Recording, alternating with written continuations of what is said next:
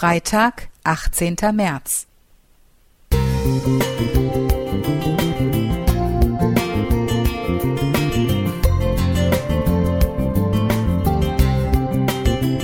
Ein kleiner Lichtblick für den Tag.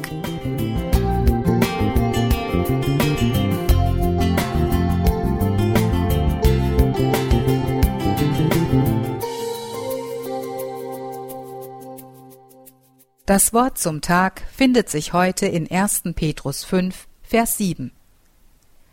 Alle eure Sorge werft auf ihn, denn er sorgt für euch.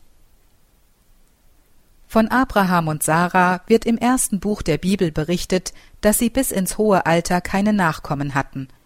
Um noch einen Erben zu erhalten, überredete Sarah ihren Mann, mit ihrer ägyptischen Magd Hagar ein Kind zu zeugen.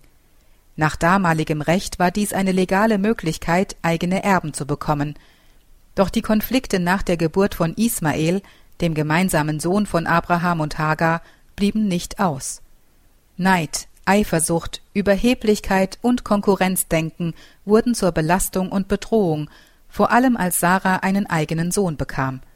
Auf Sarahs Drängen hin verstieß Abraham Hagar und ihren Sohn und schickte beide fort. Nur mit Brot und einem mit Wasser gefüllten Ledersack als Proviant irrte Hagar mit Ismael in der Wüste umher.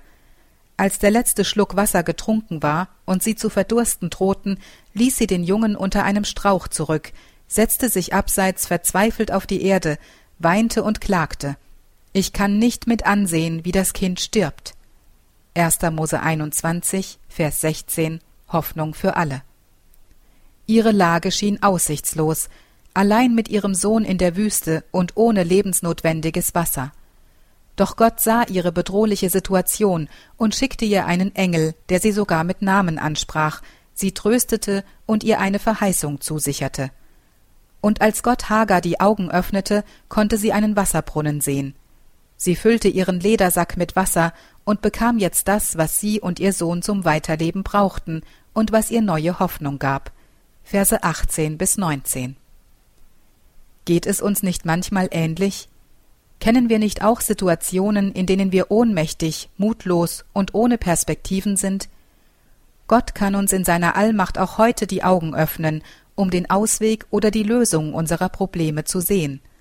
Und wir können in der Wüste unseres Lebens, wenn wir verzweifelt, einsam und hilflos sind, darauf vertrauen, dass Gott eingreifen und uns neue Wege zeigen kann. Es ist gut zu wissen, dass Gott unsere ganz persönlichen Gedanken kennt und wir ihm alles anvertrauen können. In seiner Güte und Liebe möchte er uns das schenken, was wir wirklich brauchen, heute und morgen. Dagmar Heck